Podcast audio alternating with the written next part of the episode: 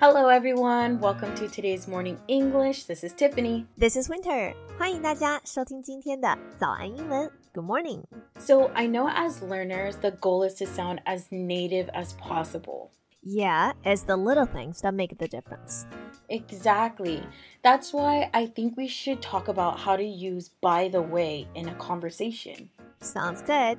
我们今天啊，就来跟大家说一说母语者到底怎么样用 by the way 这个短语的。在节目的开始，给大家送一个福利。今天给大家限量送出十个我们早安英文王牌会员课程的七天免费体验权限，两千多节早安英文会员课程以及每天一场的中外教直播课，通通可以无限畅听。体验链接放在我们本期节目的 show notes 里面了，请大家自行领取，先到先得。So there are two ways to use by the way, right? By the way，这个短语它有两种最主要的不同的用法。Yes, like one is for a random question in the middle of a conversation. Maybe we should do a little role play. 那这样说呢，大家可能听得有点迷糊哈。我们可以来做一个模拟对话，角色扮演。大家一听这个对话就明白了。Sure. OK，那我们开始喽。Are you going to go to the work party? Which day is it again? I think it's on Sunday. Oh, by the way, have you seen the new movie about the talking dog? I haven't. Is it good? See how the question I asked had nothing to do with the work party? Yes, but it was still very casual, right? In the conversation, it's natural. Yeah. Yeah，就是我们在讲一件事情的时候啊，突然非常随意的插了一句，然后呢就跳到了另外一个话题。 那这个时候呢，就像 Tiff 刚刚一样，从 work party 这个话题突然又讲到另外一部电影，那他在这个前面啊就用到了 by the way，意思就是顺便说一嘴，顺便说一句，哎，你看过那个什么什么吗？By the way。yeah that is something that you want to keep in mind like keep in mind the conversation and that it's casual is it rude to just throw in by the way in the middle of a sentence 这样做会不会有点 rude，有点不礼貌啊？ Well, it depends on what is being talked about. If it's just about casual things like a work party, then it should be fine to change the subject. But you shouldn't use by the way in every single sentence, right? Right. You will sound very weird because you can't just change the subject in every single conversation that you have. Then we have the other way to use by the way is to add more information. 嗯，有的时候啊，我们不是为了转换话题，而是只是我们补充一些现在这个话题的新的信息，也可以在前面用到 by the way.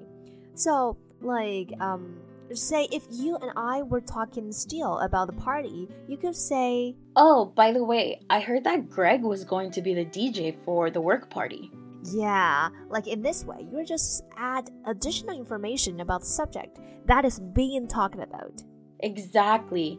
You could say, in addition to attending to the party, I heard Greg was going to be the DJ for the party. But that sounds too formal using that, right? Yeah, I think by the way helps your speech sound more casual in this kind of situation.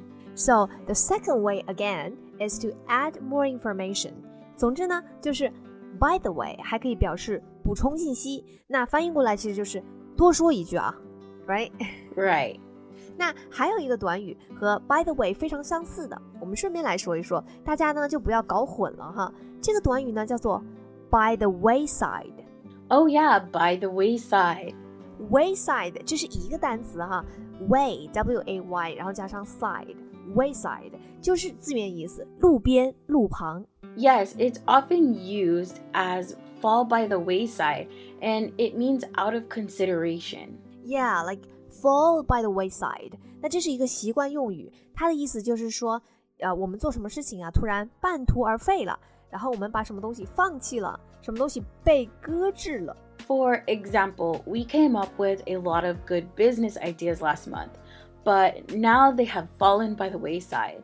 Yeah，就是这些计划都被搁置了。 Those plans have fallen by the wayside。 Yeah. 这两个短语呢，长得非常相似。By the way，by the wayside，大家一定要注意区分了。 I challenge you all to use by the way in a casual English conversation this week. Huh, that sounds fun, but remember, don't use it in every single sentence. Great advice, Winter. All right, I think that's all the time we have today. Yeah. 今天的节目就到这里了。如果节目还听得不过瘾的话，也欢迎加入我们的早安英文会员。成为会员，您就可以无限畅听我们每天一场免费的中外教直播课，以及两千多节原创系统课程了。今天我们限量送出十个七天免费试听权限，试听链接放在我们本期节目的 show notes 里了，请大家自行领取，先到先得。Thank you for listening to today's morning English. This is Tiffany. This is Winter. See you next time. This podcast is from Morning English. 学口语就来早安英文。